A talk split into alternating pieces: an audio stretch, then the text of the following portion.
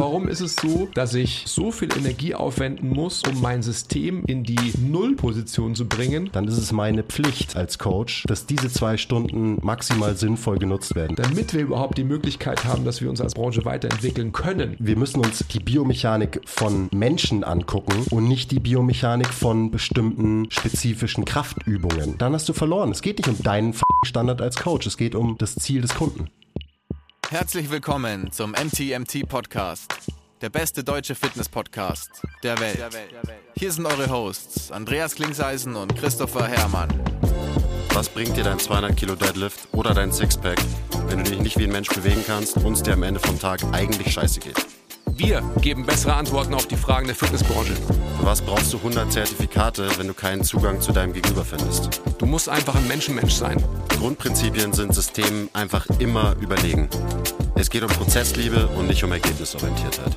Fitness und Gesundheit sind keine Endziele, sondern sich dauerhaft autoregulierende Prozesse. Wir haben zwar keine Ahnung davon, aber wir reden trotzdem drüber.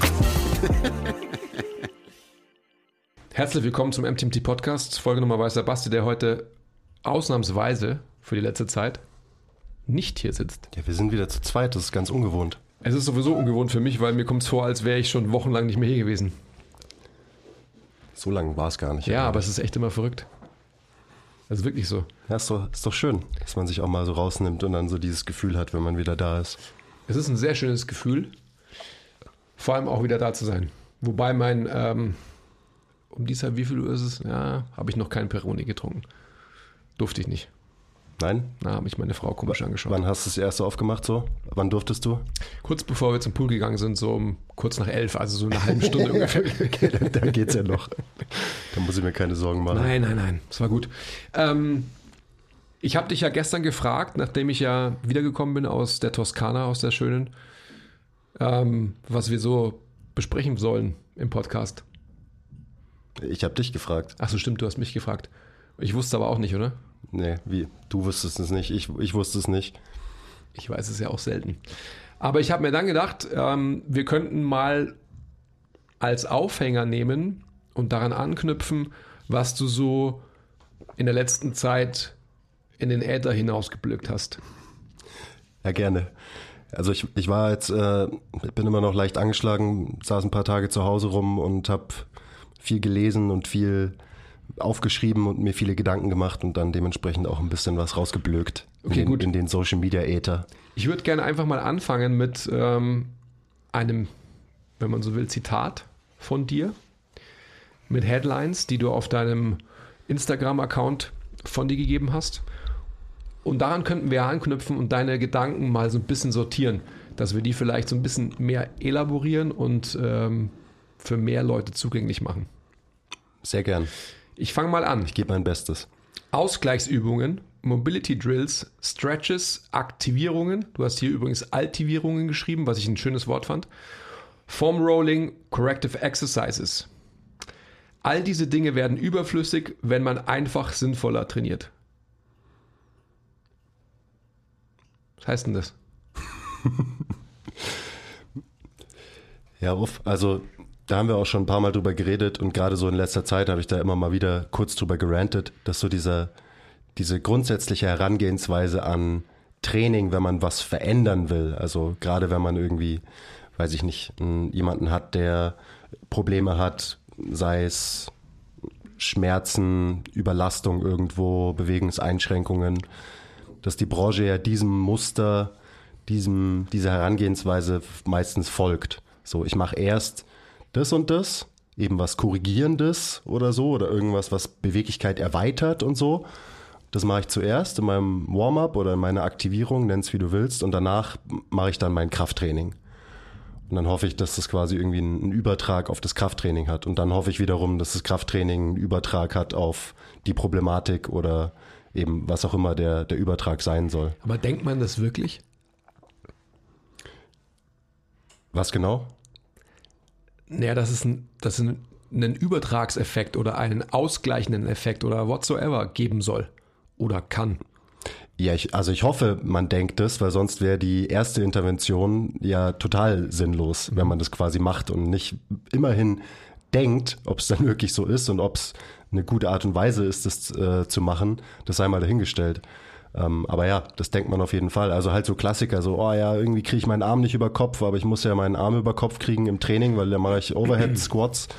Ähm, also muss ich, bevor ich die Overhead Squats mache, erstmal mein Lat triggern und BWS Mobi machen und ähm, mein meine Rotatorenmanschette aktivieren und so und danach kann ich meine Overhead Squats machen. So als, als Beispiel. Das ist, glaube ich, eine ganz typische und normale Herangehensweise, wie sehr, sehr viele Leute arbeiten. Und eben diese ganzen Drills, also eben ist am Ende für mich alles das gleiche, Form Rolling, Aktivierung, Mobility Drills, bla bla bla bla. Ähm, das macht man zuerst, damit man danach was anderes machen kann im Training. Mhm. Ich führe mal deine Aussage noch weiter. Die Idee, dass man eine Übung XY machen muss, damit man anschließend eine andere Übung machen kann, ist eins der bescheuertsten Konzepte unserer Branche. Ja. Ist es quasi nur zusammengefasst das, was du gerade schon gesagt hast?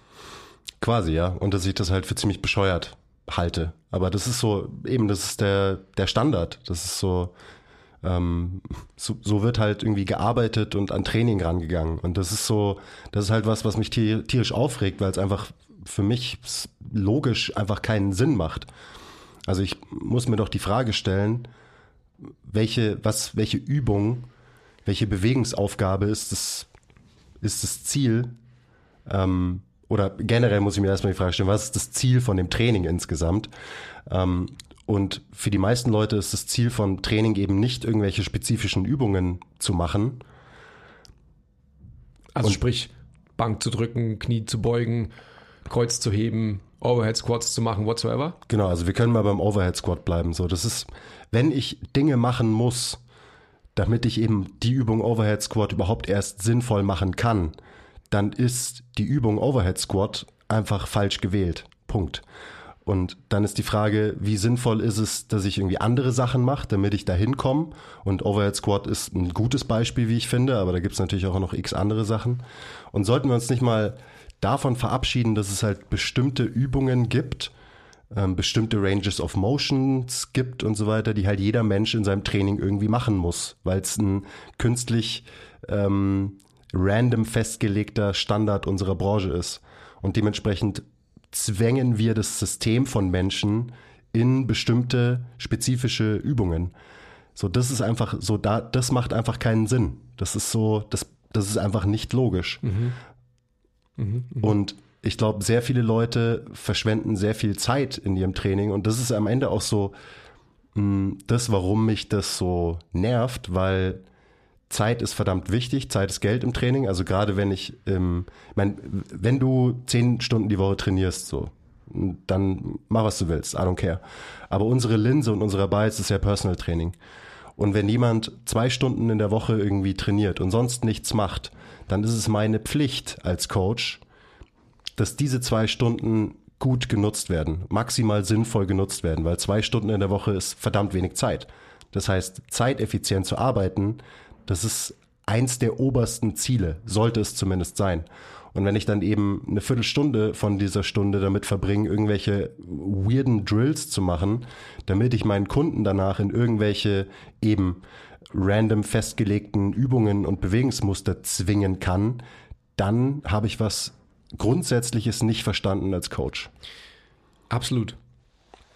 Ist es denn vielleicht auch ein Gedanke, der irgendwie naheliegend ist, den man sich, glaube ich, aber zu selten vors innere Auge holt oder darüber nachdenkt, dass man sich grundsätzlich die Frage stellen muss, wenn ich mich vorbereiten muss mit einem gewissen Aufwand, Mobility Drills, ähm, Aktivierungen, eben Foam Roller, Stretches, Plugs und so, wie auch immer das alles heißt, dass es vielleicht so ist, dass das mir schon Aufschluss darüber geben könnte, dass es keinen Sinn macht. Also sprich, die Auswahl der Übung, nicht der Intervention, die mich in Anführungsstrichen vorbereiten soll für diese Übung. Warum muss ich denn so viel Aufwand betreiben, um mich auf eine Übung vorzubereiten? Ähm, also warum muss ich so viel Ausgleich schaffen? Äh, in, so, in the first place quasi. Ja, also warum, warum ist es so, dass ich so viel Energie aufwenden muss, um mein System überhaupt in die Nullposition zu bringen, damit ich losstarten kann in einer Übung. Ist es denn nicht schon Aufschluss genug darüber, dass dieses, diese Auswahl der Übung vielleicht nicht menschengerecht ist? Ja, unbedingt.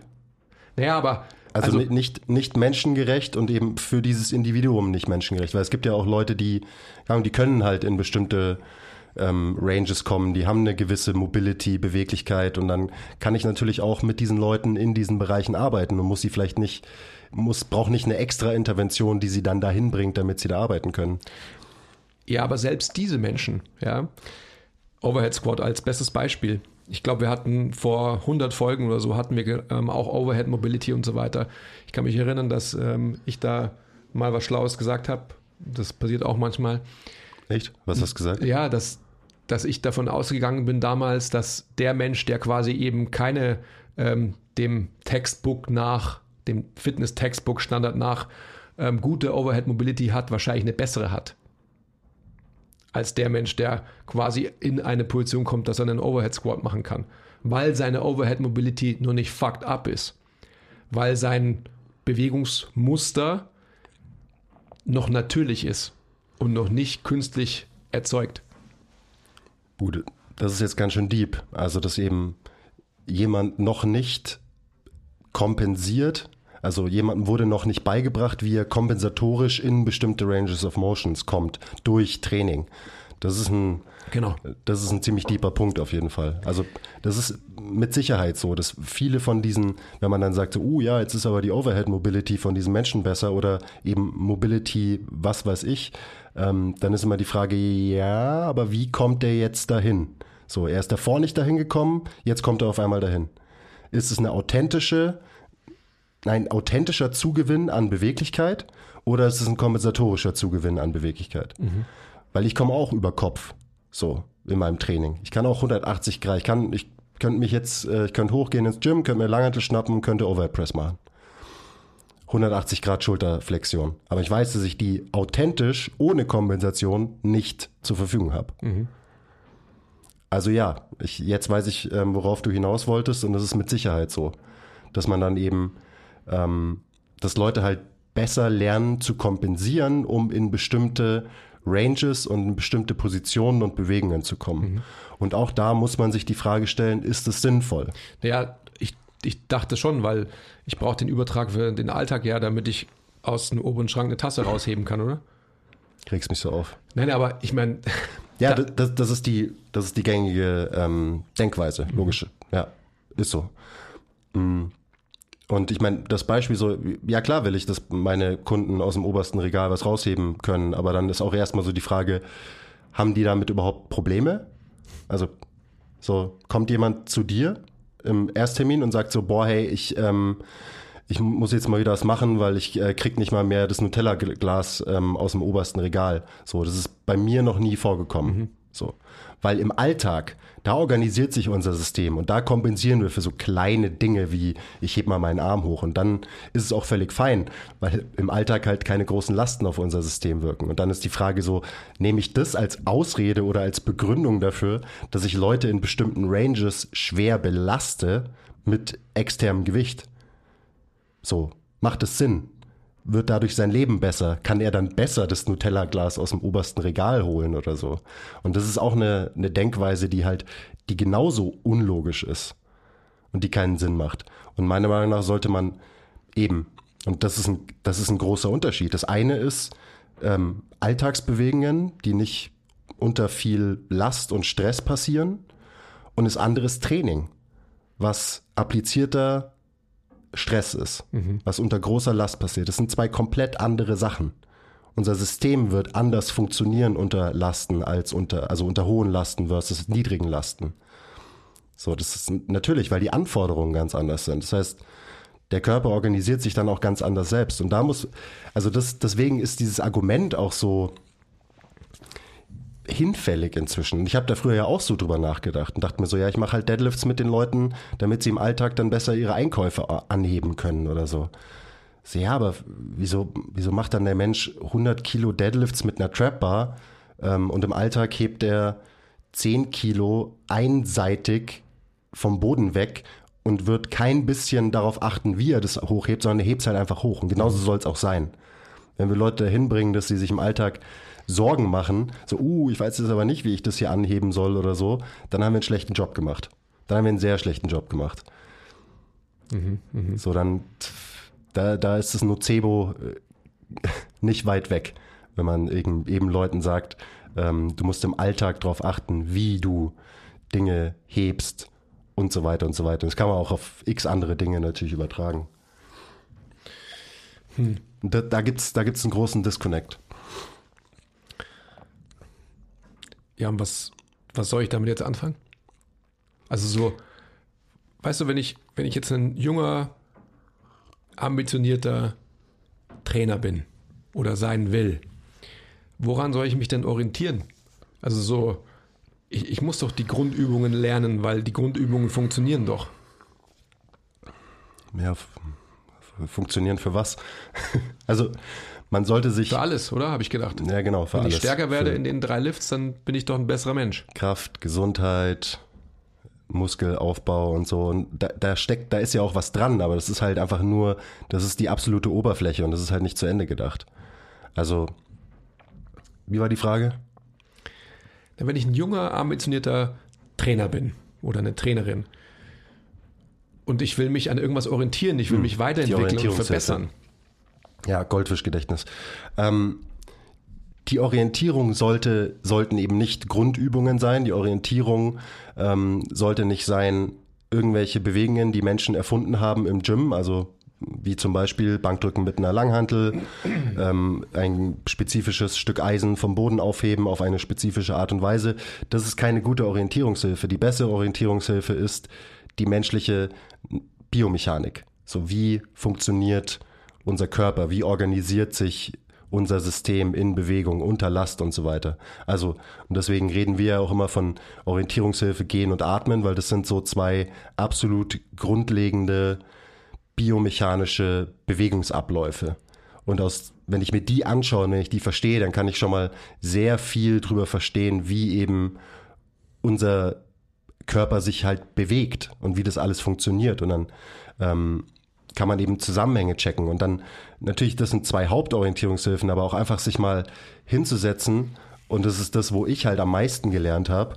Ähm, mir ein, ein Lehrbuch über ähm, Biomechanik anschauen und da steht eben drin, wie funktioniert zum Beispiel der scapulohumerale Rhythmus. Also wie funktioniert das denn, wenn ich meinen Arm über Kopf heb? Und zwar nicht in einer Langhandel Overhead Press, was von vornherein gebiased ist, was von vornherein einen in eine Richtung schickt, sondern wie funktioniert das einfach so, einfach un ohne Last. Und da gibt's biomechanische Studien über alle möglichen Dinge. Ähm, also eben der Gangzyklus, da kann man sehr, sehr viel drüber verstehen, wie unser Unterkörper funktioniert, auch wie unser Oberkörper funktioniert. Ähm, Atemzyklus kann man sehr viel drüber verstehen, wie unser Thorax und unsere Wirbelsäule funktioniert.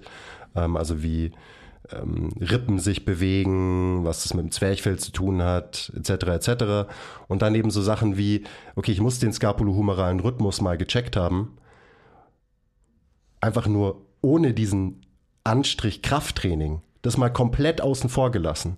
Und wenn ich das gecheckt habe, dann habe ich eine gute Basis, dann habe ich eine gute Orientierungshilfe und weiß, wie sich eben Brustkorb, Schulterblatt und Schulter normalerweise bewegen, wenn wir dieses System nicht in, ein, in eine Anwendung Krafttraining zwingen, wo es wahrscheinlich zu eben Kompensationen kommen muss und so weiter.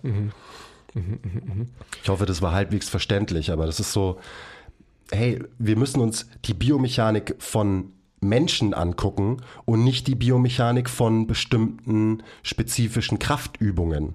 Das ist eine Ableitung von dem ersten. Das ist so wichtig.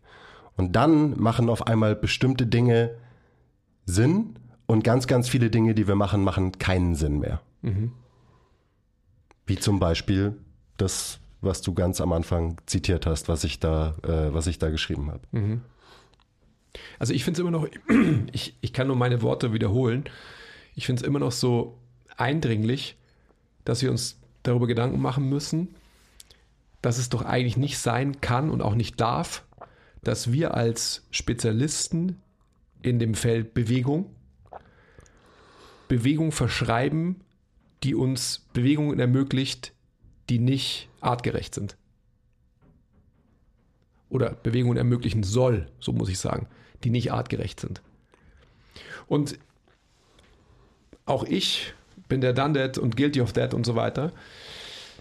Ähm, so weiter nach dem Motto, mein unterer Rücken tut mir irgendwie weh, wahrscheinlich ist er zu schwach, er muss nur stärker werden. So, das ist, das ist eine Facette von dieser, oder das ist ein Punkt in dieser Gleichung. Aber da gibt es eben noch viel, viel mehr Punkte. Da sind wir auch bei, bei dem Thema, ähm, wie stark muss man sein, wie viel Muskeln braucht man und so weiter und so fort. Was kann man durch Krafttraining fördern? Was hat man durch Krafttraining gefördert? Und was sollten wir uns anschicken, durch Krafttraining in der Zukunft fördern zu wollen? Und das aber auch explizit auch benennen zu können. Also mhm. nicht quasi sagen zu, zu müssen, naja, die tut was weh, wahrscheinlich ist es halt ähm, zu schwach. Du musst es nur stärker machen, dann wird es schon besser. Und sich eben auch anzuschauen, äh, wie wir durch Krafttraining bessere menschliche Bewegung fördern können und sie nicht limitieren oder sogar degradieren. Ja, also ich meine, dieser Punkt, stärker werden und Muskeln aufbauen, so, ja, unbedingt, das ist super. Aber die Frage ist ja, wie machen wir das? Wie kommen wir dahin? Und wie viel gerade langfristige negative Begleiterscheinungen kann so ein Training mit sich bringen? Du kannst davon ein Lied singen, ich kann davon auch ein Lied singen. Das ist bei mir jetzt vielleicht noch nicht so langfristig, aber auf jeden Fall kurzfristig. Ähm, und man kann eben auch stärker werden, was auch immer das für dich bedeutet, und Muskeln aufbauen. Aber man kann das Ganze auch machen, indem man die Biomechanik des Menschen respektiert und es halt sinnvoller macht und vor allem auch individuell sinnvoll macht. Mhm. Also da sind wir dann wieder bei Personal Training. Wir haben letztens drüber geredet, so alle sagen so, ja, wir ähm, trainieren hier individuell und ich stehe mal daneben und muss mich kaputt lachen, weil ähm, weil weil ich's weil ich's selber weiß und weil ich das diese Phase durchlaufen habe. Ich habe auch ich habe auch von Anfang an gesagt, als ich angefangen habe äh, mit Personal Training, dass ich natürlich individuell auf die Leute eingehe und ich habe es auch immer gemacht auf einer zwischenmenschlichen Ebene safe, aber auf einer biomechanischen Ebene mache ich das halt erst seit keine Ahnung, ein paar Jahren so, seitdem ich verstanden habe, wie limitiert und reduziert ich das ganze Thema Training und Bewegen davor gedacht habe. Mhm, aber das ist ein ganz wichtiger Punkt, dass du ihn herausstellst. Das hätte ich sonst gemacht, aber du hast es gemacht, gut so. Diese zwei Ebenen, die muss man sich auf Augen halten. Das Person Training ist immer individuell, weil man einfach halt immer eins zu eins oder in Kleingruppen oder wie auch immer mit Menschen agiert. Das ist vollkommen klar. Aber genau der Punkt, den du gerade herausstellst, dass wir anfangen sollten, und hoffentlich wird es der Standard, dass wir biomechanisch individuell arbeiten können, können, dass wir sowas auch sehen und verstehen. Und das kann man eben nur, wenn man sich ähm, abwendet davon, ich sag mal, the big three oder five oder was auch immer Übungen quasi als Guideline zu nehmen, Bewegung zu messen. Hm. Das ist so ein wichtiger Punkt. Also ich habe mir ähm, Shoutout an Alex Pürzel, der hat mir sein neuestes Buch geschickt. Da muss ich noch eine, ein Review schreiben. Da geht es eben um Squat, Bench und Deadlift. Ähm, und es ist ein sehr, sehr gutes Buch. Da sind alle Kompensationen drin, eben in diesen Übungen, was man für Übungen machen kann, damit man eben seine Technik besser macht. Und in diesem Buch geht es nur um diese drei Übungen. Und ich glaube, dass viele Leute oder dass oft auch die falschen Leute sich an sowas orientieren und dann sowas, was in so einem Buch drin steht, auf einmal übertragen auf eine normale General Population, mit der sie arbeiten. Und da ist so die Frage, soll ich mir noch ein Buch holen, ähm, wo eben drin steht, wie ich diese drei Grundübungen besser mache? Bringt mir das was für die Arbeit mit eben ganz normalen Leuten? Und das sehe ich halt extrem kritisch wenn es dir darum geht, dass du eben keine Ahnung, Powerlifter trainierst oder selber Powerlifter bist oder auch nur trainierst wie ein Powerlifter, so dann ist es genau das Richtige. Aber dieses ganze jeder soll Grundübungen machen und die Grundübungen sind eben fix definiert, diese paar Bewegungen und so, und so weiter. Und dementsprechend eben zwänge ich jeden meiner Leute in diese Grundübungen rein. Und wenn sie da nicht reinkommen, dann muss ich halt davor irgendwelche eben Drills machen, damit sie da reinkommen und so. Das ist halt einfach ultimativ nicht individuell. Mhm, absolut. Und das, das, muss uns klar sein. Das, ja, aber das, das ist ja auch eigentlich so klar. Und ich, ich verstehe es, ja, das ist schon klar. Also auch bei, bei, bei Hardcore, ähm,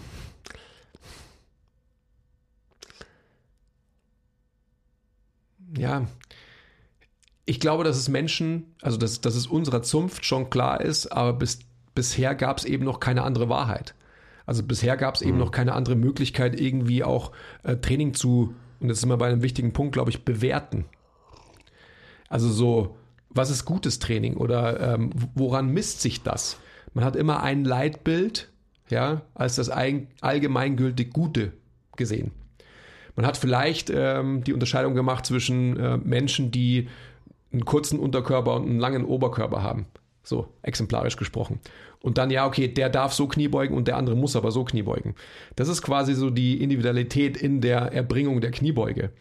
Dass man aber ähm, wirklich die Biomechanik und was bedeutet eigentlich eine Kniebeuge, dass man sich Gedanken darüber macht, was macht denn so ein Becken bei einer Vertikalbewegung? Was macht ein Becken bei einer horizontalen Verschiebung im Raum, also eher bei einer Hinschbewegung und so weiter? Diese Dinge, die, ähm, die bestanden ja gar nicht irgendwie in der Anschauungsmöglichkeit. Dementsprechend hat man ja auch gar keine andere Bewertungsmöglichkeit als ähm, in Anführungsstrichen am Ende des Tages die Leistung, die erbracht wird. Und an der Leistung hat man sich gemessen. Ja, das ist ein, das ist ein großer Punkt. Also eben wie, nicht nur wie bewerte ich Training, sondern wie bewerte ich Bewegung und Bewegungsqualität, so in dem Fall. Und Bewegungsqualität ist eben nicht gleichzusetzen mit der erbrachten Leistung. Die erbrachte Leistung ist eher so, okay, wie effizient bin ich in einer spezifischen Bewegung eben, so, dann kann ich das heranziehen als Orientierungshilfe, als Marker. Ähm, aber da ist dann auch wieder die Frage nach dem Ziel und mit wem arbeitest du. Also wessen Ziel ist es denn, so, so und so viel mehr in einer spezifischen Übung irgendwie zu bewegen und so weiter. Also es, ich meine, da reden wir ja die ganze Zeit drüber, dass halt wir das Ziel, das ein Kunde im Personal Training an uns adressiert, das muss unser Ziel sein im Trainingsprozess mit mhm. diesem Menschen.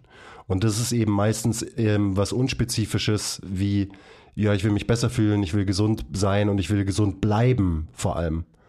Und wenn das das Ziel ist, dann muss das Training darauf ausgerichtet sein. Und dann müssen wir, müssen wir individuell biomechanisch mit diesem Menschen arbeiten können, damit wir eben ihm dabei helfen, dieses Ziel zu erreichen. Mhm. Auch wieder, da ist ein großer Disconnect. Weil, und natürlich beinhaltet es immer den Progressive Overload und dass die Menschen Muskeln aufbauen und äh, dass die Menschen stärker werden und so weiter. Aber ich habe es vorhin schon gesagt, die Frage ist halt, wie und mit welchen Bewegungen und so weiter. Jetzt bin ich schon wieder abgedriftet von dem, ähm, wie bewerten wir Bewegungsqualität-Thema. Ähm, aber es gehört ja alles zusammen, wie, wie immer. Mhm. Mhm, mh. Und es ist schwer, also gerade so dieses, das ist ja auch sowas, was wir von Mentees, ähm, sei es im Gruppenmentorship oder auch wenn Leute live zu uns kommen, immer wieder hören, so, die sind halt extrem unsicher und sind immer so, ja, aber woran erkenne ich denn jetzt gute Bewegung? So, wie soll ich denn das bewerten? Weil, so soll ich dann irgendwie ein Assessment machen und sagt mir das irgendwas? Kann ich dem dann irgendwie, weiß ich nicht, kann ich eine Bewegung dann irgendwie eine Zahl zuordnen und sagen, hey, du in der Bewegung bist du nur eine 3 und das muss eine 5 werden oder was auch immer. Ähm, und ich verstehe das, weil ich den, den Struggle ja auch lange Zeit hatte, wo ich halt einfach so, du, du weißt irgendwie nix und dann brauchst du irgendwelche Orientierungshilfen auch in diesem, für dieses Thema. Wie bewerte ich Bewegungsqualität? Mhm. Aber hast du nicht auch, also ich erinnere mich an viele, viele Gespräche zwischen uns beiden und ähm, Sequenzen im Training und so weiter und so fort. Die Effizienz einer Bewegung im eigenen Training zu bewerten, aber auch mit Menschen, mit denen wir arbeiten und so. Hast du nicht vor kurzem auch über Geschmeidigkeit und ähm, ich nenne es mal Go with the Flow und einfach machen lassen gesprochen? Ja, da, darüber spreche ich ganz schön viel gerade und darüber denke ich auch viel nach gerade.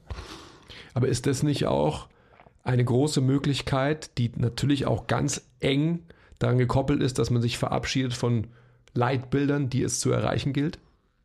Ja, unbedingt. Also eben sich verabschieden von bestimmten Leitbildern, von einer perfekten Technik in einem bestimmten Lift zum Beispiel. Und ähm, also das war auch der, der Post, den ich da letztens geschrieben habe, dass man sich auf sein Gefühl und seine Intuition mehr verlässt als Coach ähm, und mehr darauf Wert legt, als eben das Erreichen einer vermeintlich allgemeingültig schönen, perfekten Technik oder so. Mhm. Ähm, weil wenn man gute Bewegung sieht, und ja, es gibt immer bessere Bewegung und schlechtere Bewegung, dann, dann merkt man das so. Das hatten wir auch letztens, also es war nicht im Podcast, ähm, Shoutout mit dem, äh, Basti Keindl. Ähm, nach dem Podcast haben wir drüber geredet. Er hat auch so gemeint, wenn dann alle fragen so, ja, was ist denn jetzt irgendwie eine gute oder eine schlechte Kniebeuge? Und er gibt einen Kurs und dann zeigt er halt eine, eine abgehackte, ungeschmeidige Kniebeugentechnik und dann danach zeigt er eine geschmeidige, schön gekoppelte Kniebeuge und dann fragt er halt die Leute so, ja und, was war jetzt die bessere? Und alle sind so, ja, die zweite natürlich. Ja. So, ja und, muss ich da jetzt irgendwelche Gelenkswinkel messen oder was weiß ich? Nein. So, das sieht man einfach. Man sieht, wenn eine Bewegung schön ist. Wenn du im Park auf einer Bank sitzt und du beobachtest Jogger, die an dir vorbeijoggen, du siehst, welche die bessere Biomechanik bessere Lauftechnik ist und welche die Biomechanik, biomechanisch schlechtere Lauftechnik ist. So. Das sieht man einfach. Mhm. Und das ist im Gym genau das Gleiche. Wenn ich eine schöne Kniebeuge sehe, dann denke ich mir einfach, es ist eine schöne Kniebeuge. Und natürlich spielt da meine komplette Erfahrung und mein komplettes Wissen, was ich mir so angeeignet habe, irgendwie unterbewusst mit rein, dass ich das so bewerte. Ähm, aber das, das ist eben gut so. Und das ist dann nichts, was du unbedingt messen kannst. Aber du musst es auch nicht messen. Du musst keinen Score verteilen oder so. Du musst es dann nicht messen können, wenn es so ist, dass ähm, die Bewältigungsstrategie der Menschen, mit denen du arbeitest, unterschiedlich sein darf. Kleiner Break. Wenn euch gefällt, was wir machen und ihr uns unterstützen wollt, zeigt uns ein bisschen Liebe, gebt uns Feedback, teilt die Folge, supportet uns auf Patreon. Den Link findet ihr in der Beschreibung. Und jetzt geht's weiter mit der Folge. Ja. Und dann ist es eben sowas, ja, Coaches sind sehr, sehr verunsichert, weil Informationsüberfluss, die eine, eine sagt dir das, der andere sagt dir das, bla bla bla bla, bin there.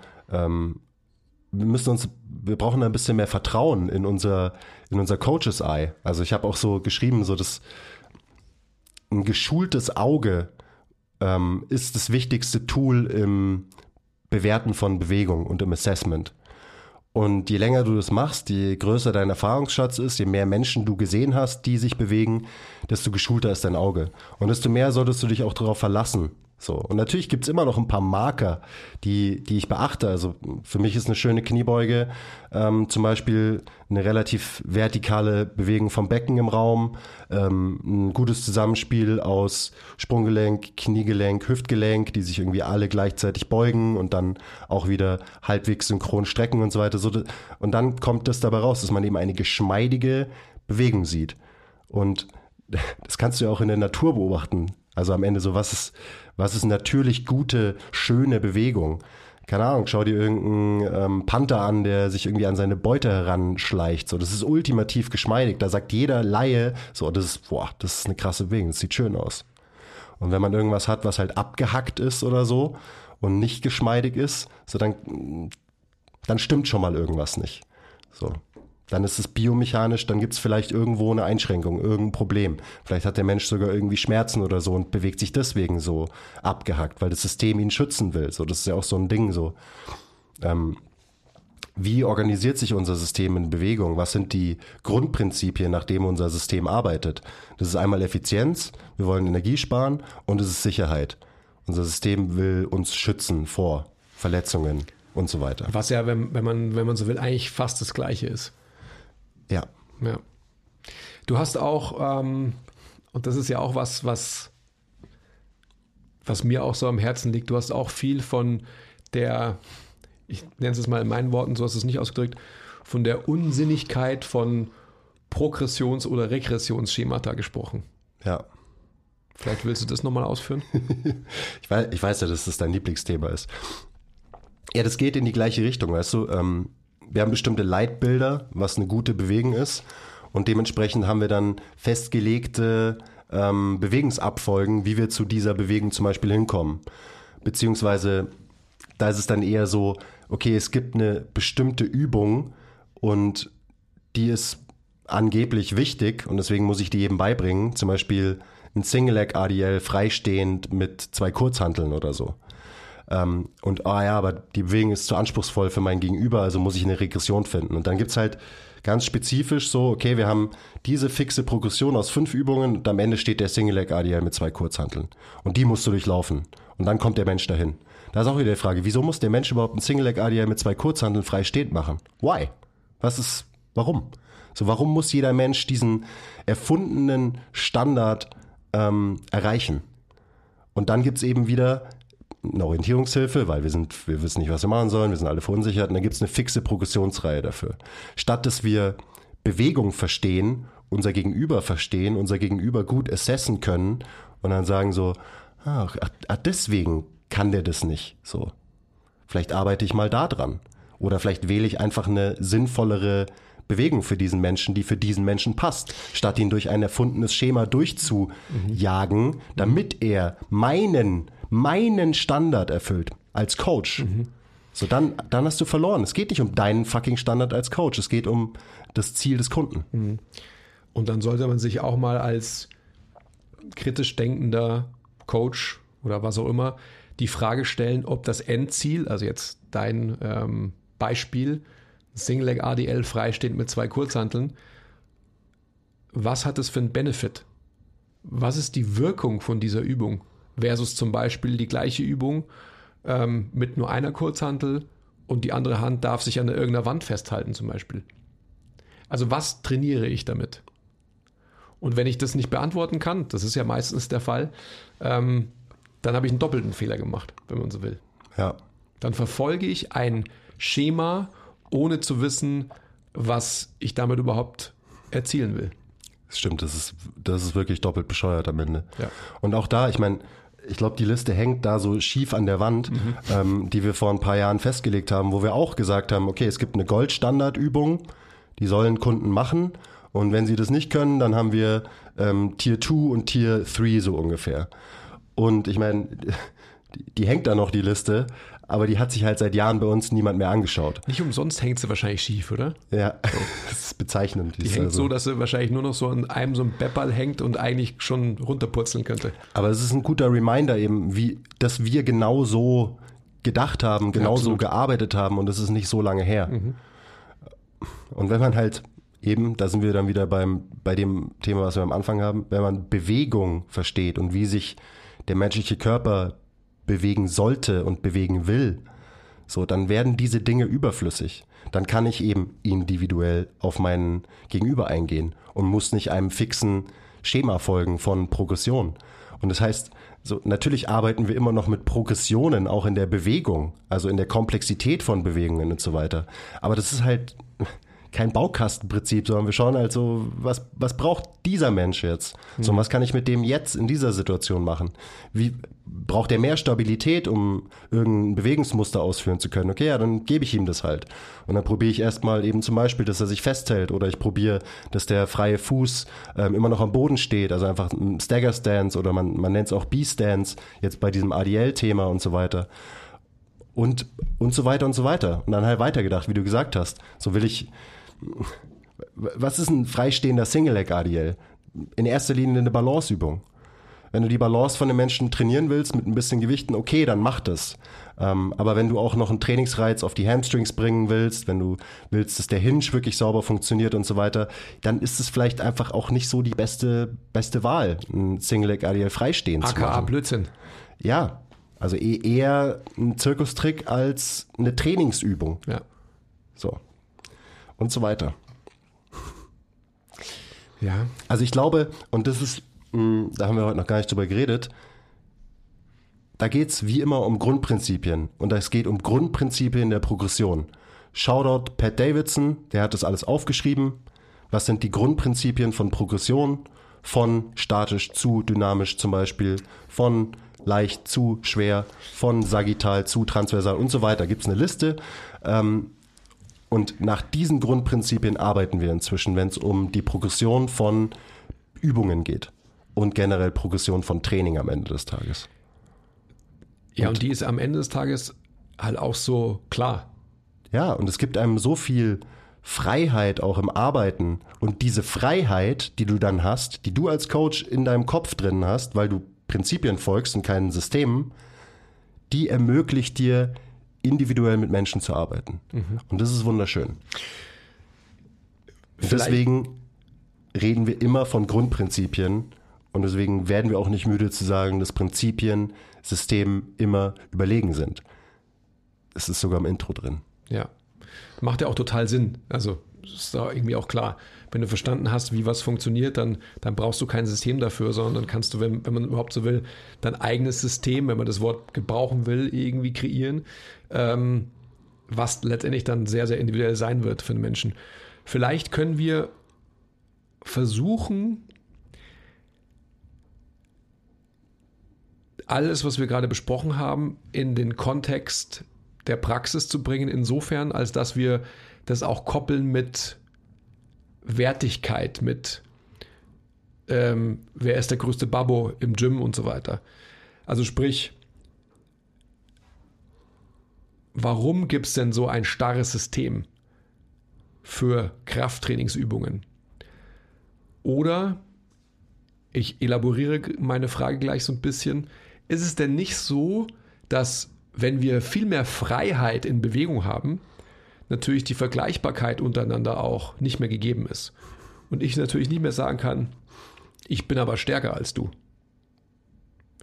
Weißt du, worauf ich hinaus will? Ja. Ich würde ich würd gerne diesen Transfer bringen, weil der ist, der ist für uns alle total wichtiger.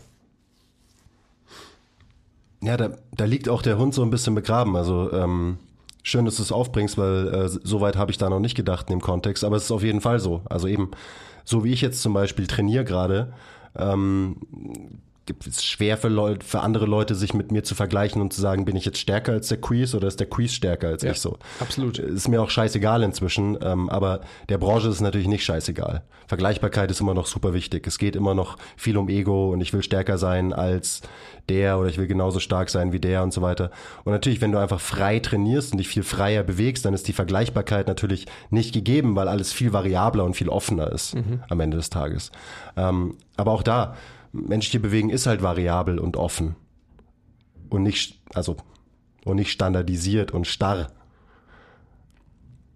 Also ja, ich, ich, wie denkst denn du darüber? Weil ähm, das sind ja so Themen, über die du halt viel nachdenkst, wahrscheinlich auch, weil du ähm, jetzt schon echt eine Zeit lang in einem anderen Umfeld trainierst und so, wo solche, ich sag mal, Werte noch viel ähm, viel höher stehen als eben hier in unserer tollen, heilen Welt MTMT-Bubble. Das sind die Werte. Ist doch auch vollkommen klar. Also, woran soll ich mich orientieren in diesem Bereich? Also, was sind meine Leitbilder? Meine Leitbilder sind ähm, die, die die dicksten Muskeln haben, die die definiertesten Muskeln haben, die die meiste Last auf der Handel bewegen. Die drei Sachen. Ist doch vollkommen klar. Ja. Vielleicht noch, wenn ich schon irgendwie ähm, breiter aufgestellt bin, was mein Training anbelangt, den Effort, den jemand ähm, kardiovaskulär bringt. Also sprich, boah, der schwitzt aber krass, der muss sich krass anstrengen. Irgendwie beim Rudern oder so. Und ich glaube, ich habe da schon ein wichtiges Wort genannt eben, Effort. Also die individuelle, subjektive Intensität des Trainings. Und auch die, die Erlebbarkeit des Ganzen. Also sprich, wie groß ist dein Effort in einem in sich gezwungenen System, also sprich, in dem ich rigide eine Bewegung bilateral äh, machen muss, versus wie hoch ist der Effort, diese subjektive muskuläre, aber auch kardiovaskuläre, insgesamt systemische Anstrengung, wenn ich zum Beispiel so ähm, Single Leg, Step Over, Split Squats oder sonst was mache, whatever you wanna call them. Sowas, was du quasi über eine Box gerade machst. Naja, ist halt fucking viel höher. Weil einfach erstens die Konzentration auf das, was ich mache, viel höher ist. Und weil einfach die, die Belastung auf den Muskel, wie ich den Muskel wirklich spüre, also mal wieder bei meinem Thema, spüren, einfach viel, viel höher ist. Und ich denke, dass ähm, wenn wir es schaffen, dass, jetzt kommt noch eine Facette dazu, meiner Meinung nach, dass wir den Stress des sich Vergleichens abstreifen, wie eine Schlange, die sich final häutet und diese Haut ablegen kann, dann kann Training auch wieder genau das sein, was es sein sollte. Das heißt, Spaß bringend. Und nicht so, dass ich ins Gym gehe und mir denke, so, ja, scheiße, ich weiß, zu der gleichen Zeit trainiert der und der ist eigentlich genauso stark und in der Übung vielleicht sogar ein bisschen stärker. Das stresst mich krass. Eigentlich will ich doch eine andere Zeit, dass ich nicht mit dem konfrontiert bin, weil ich weiß, der ist eigentlich stärker und auch more swole oder whatsoever. Wenn wir es erreichen, dass wir eben das sich vergleichen müssen, abhaken und zusammen, das mag sich jetzt eher esoterisch, philosophisch anhören, zusammen einfach eine gute Zeit haben können im Gym, dann glaube ich, sind wir auf einem guten Track. Ja, auf der anderen Seite, wir werden uns immer vergleichen. So, das liegt einfach in, in der Natur des Menschen. Und ähm, ich glaube, wir können auch gemeinsam eine verdammt gute Zeit im Gym haben und man vergleicht sich auch immer noch. Die Frage ist, an was, mit was, an was für mehr, äh, Werten orientiert man sich so in diesem Vergleichen? Weil ich dachte gerade so, weißt du, du redest von Effort und Anstrengung und ähm, so, das ist zum Beispiel, wenn ich jemanden sehe, der einfach hart Gas gibt, egal was er macht, der sich krass anstrengt und krassen Effort in das packt, was er macht, so, dann habe ich davon, dann habe ich davor Respekt und sowas ist auch inspirierend, weil das ist ja, das Vergleichen führt ja oft dazu, dass man halt selber mal aus dem Arsch kommt und selber mehr macht und so. Und das ist ja nicht nur negativ, das Vergleichen. Aber eben dann nicht mehr anschauen, so, oh fuck, der beugt 200, ähm, jetzt muss ich auch unbedingt 200 beugen, sondern eher so, boah, der strengt sich krass an, also streng ich mich halt auch krass an. Und wenn ich dann nur, in Anführungszeichen, 150 beug, aber ich lege alles rein, was ich habe, so, dann ist es doch geil. Also auch so, äh, keine Ahnung, wenn ich mir irgendwie einen David Goggins anschaue oder so, dann denke ich mir nicht so, ich muss jetzt auch jeden Tag Marathon laufen und äh, den Weltrekord für Klimmzüge in 24 Stunden brechen oder so. Aber ich denke mir halt so, hey fuck, der geht so krass voll drauf. Also mache ich das doch vielleicht auch in dem, was ich halt gerne mache, in dem, was, was mir Spaß macht. Also, dass man nicht das Gleiche macht, was andere machen, sondern sich einfach von der allgemeinen Intensität ähm, vielleicht ein bisschen inspirieren lässt und sich da ruhig auch mal vergleicht am Ende des Tages. Weil, wie gesagt, vergleichen werden wir uns immer. Aber ich glaube, natürlich hast du vollkommen recht, vergleichen werden wir uns immer, so sind wir als Menschen. Aber ich glaube eben, das ist das, was ich meine, diese Individualität des Vergleichens und das, dass man sich vergleicht und anstecken lässt von der Globalität der Sache, also sprich von dem Effort, wie strengt sich jemand an, ja, wie enthusiastisch ist der Mensch bei der Sache dabei. Das, Ja. ist, das ist Selbstreden, das ist klar. Aber wenn wir es schaffen, dass wir uns in, in einem nicht so eng definierten System vergleichen können, sondern uns eher mit den grundsätzlichen Werten der Sache vergleichen, dann machen wir was richtig. Wenn wir uns aber einfach in dieses enge System pressen, dann werden wir, das, das wird negativ konnotiert sein, die ganze Zeit. Und ich sehe das bei so vielen äh, Menschen, auf die ich gerade treffe. Unbedingt. Ein weiterer Wert, also jetzt haben wir von Effort und Anstrengung äh, gesprochen, wie sehr kann sich jemand pushen, wäre ja auch einfach der Spaß. So wenn man sieht so, boah, der hat eine krasse Gaudi beim Training und ähm, ich komme hier immer rein und weiß ich nicht, ich gehe halt hier hin, weil ich es halt schon irgendwie seit Jahren mache, aber eigentlich macht es mir überhaupt keinen Bock. So, dann ist das ja auch irgendwie ein, ein sinnvoller Vergleichswert, dass man sich denkt, so, hm, vielleicht sollte ich mal, ja, vielleicht probiere ich mal das aus, was der macht, weil Ab- der Scheiß, der scheint eine riesen äh, Gaudi dran zu haben. Absolut, absolut. Das ist ja auch immer das, was, ähm, was man so sieht, wenn man halt auch so ein bisschen älter geworden ist und so weiter, dass man sich traut, mit Menschen zu interagieren und zu fragen, hey, ähm, was machst du da überhaupt und so? Machst du eine, machst denn da? Aber Spaß und Gaudi und nicht ins Gym kommen, schmerzverzerrt und zu sagen so, ähm, was ist denn los? Ja, boah, mir tut wieder das und das weh. Ja, wahrscheinlich ähm, brauchst du erstmal die Terragun und Foam Rolls erstmal und so weiter. Also das ist ja auch schon wieder sinnbildlich dafür. Warum komme ich nicht ins Gym und bin hyped und hab Bock und so weiter, sondern eigentlich tut mir mein Gestell weh. So. Das kann es ja eigentlich nicht sein. Und da sind wir da wieder beim, beim Eingangsthema, dann muss ich erstmal wieder diese Sachen machen, damit ich mein Training bewältigen kann. Ganz und so genau. weiter. Und das Ja. sollte mir eben Aufschluss darüber geben, dass das Training, wie ich es bisher gemacht habe, nicht den Sinn und Zweck erfüllt, den ich eigentlich verfolge. Also nochmal, wenn ich ein Powerlifter bin oder ähm, ein Gewichtheber oder jemand, der ambitioniert professionell CrossFit betreibt, naja, das ist, das wird so sein. Also äh, Das ist, gehobelt ist wird, was fallen anderes, Späne. Mann. Das ist was anderes. Das sind Athleten, die, Ja. die betreiben einen Sport. Genau. Das, sind, das ist was ganz anderes, als ich gehe einfach trainieren. So. Das, Genau. Und auch, auch das ist ja was, das muss man halt mal verstehen und verinnerlichen. Das ist halt, es gibt halt Kraftathleten, es gibt Kraftsportler. So. Und dann gibt's die 95 Prozent, ähm, die ins Gym gehen und keine Kraftsportler sind, sondern trainieren weil, für andere Ziele. Nicht, weil sie einen Wettkampf bestreiten wollen oder gewinnen wollen, sondern ähm, ja, weil sie eben besser aussehen wollen, sich besser fühlen wollen, länger leben wollen, etc. etc. Halt diese, diese eigentlichen Ziele, die halt die, die aller, allermeisten verfolgen. Oder das Krafttraining ist ein Beiwerk, um zu, um in einem eben richtigen Sport besser zu sein, wo ich jetzt auch wieder mehr drin bin, dass halt mein Training mehr darauf ausgerichtet ist, dass es mich im Basketball besser macht. Mhm. So. Und es wird dich allein schon im Basketball besser machen, weil du äh, dein Training jetzt so formulierst, dass es dem Basketball nicht abträglich ist. Richtig. Das ist Schritt eins. Ja, aber es ist so. Ja, es ist so. Also und, und ich meine, das muss man sich mal auf der Zunge zergehen lassen. Ja.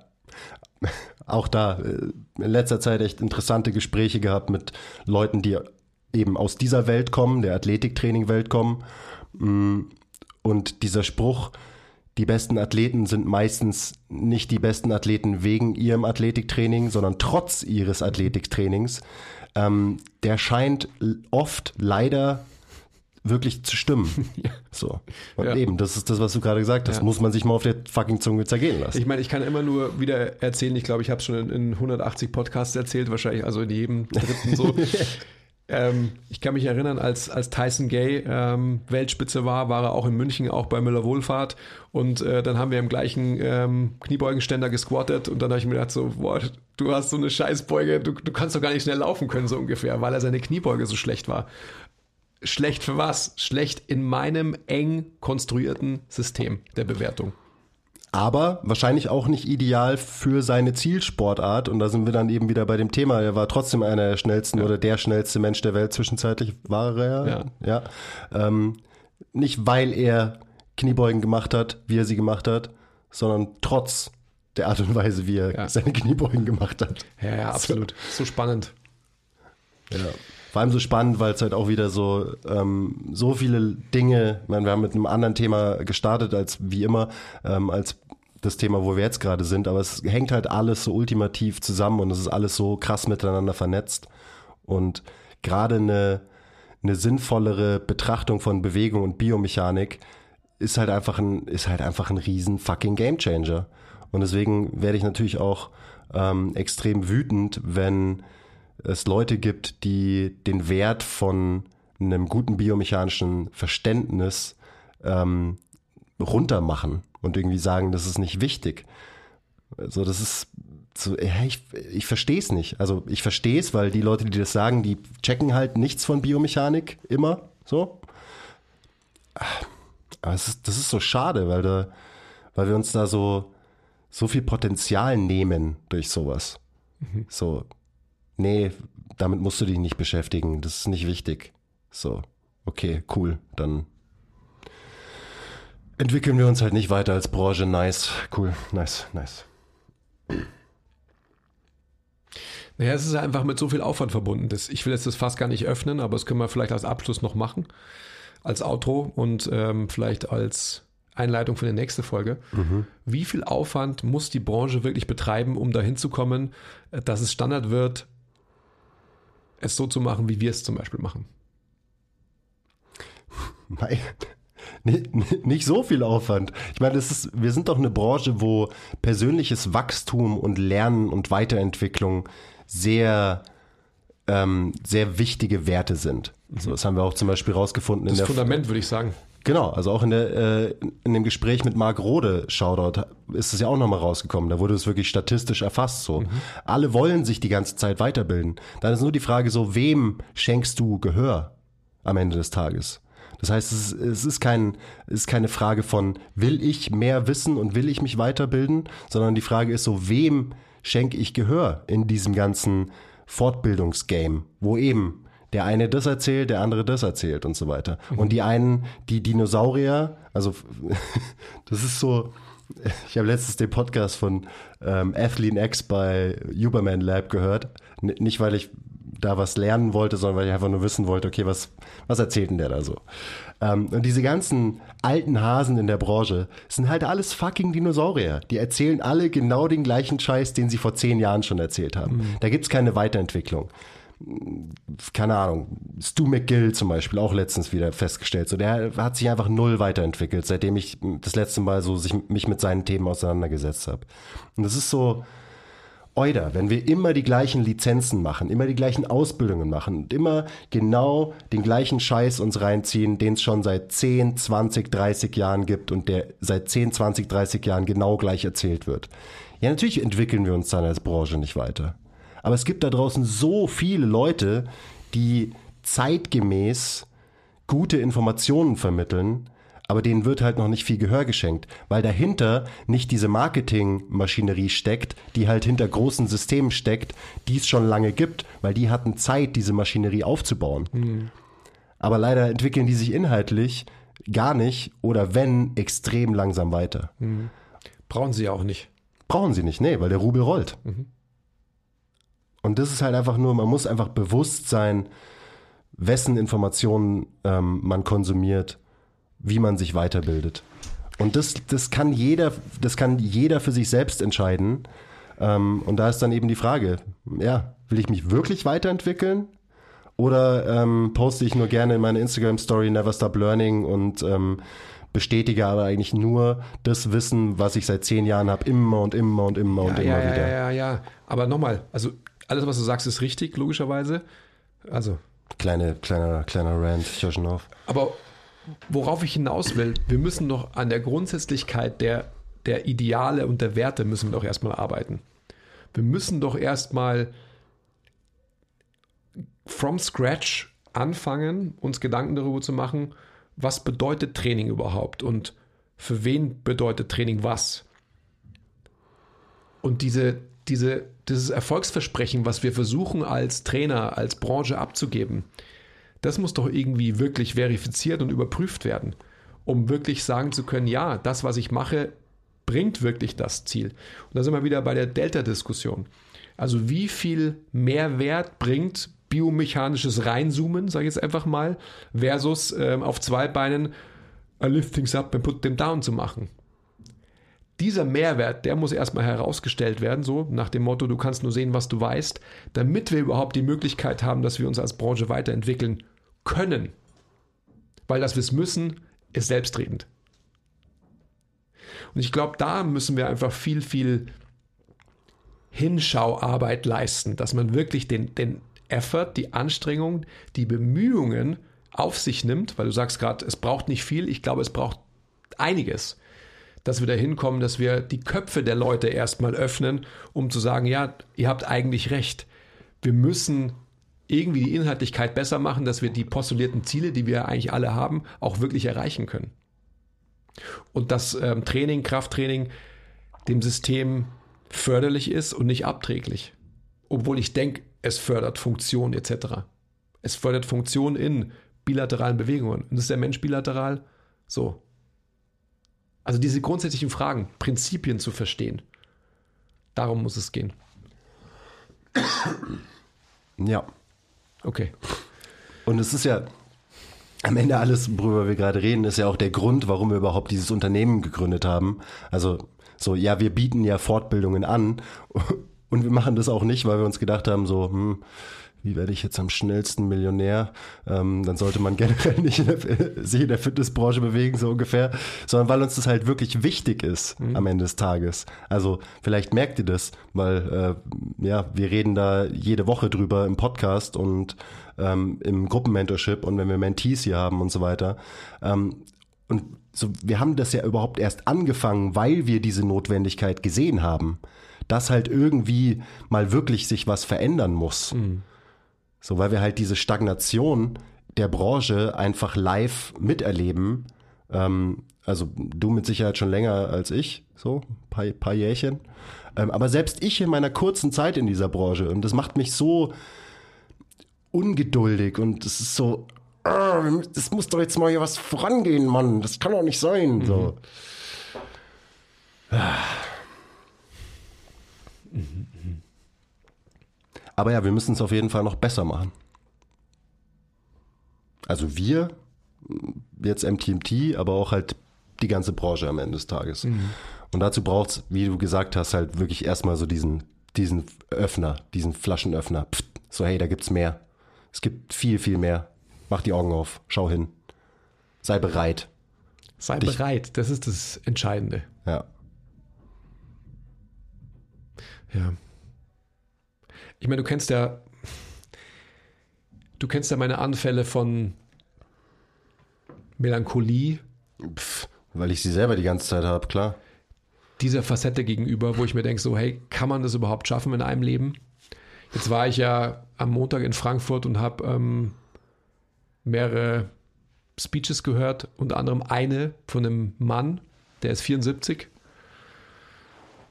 Und als er das dann so erzählt hat, alles, was er so gemacht hat, habe ich mir gedacht, let's fucking go. So.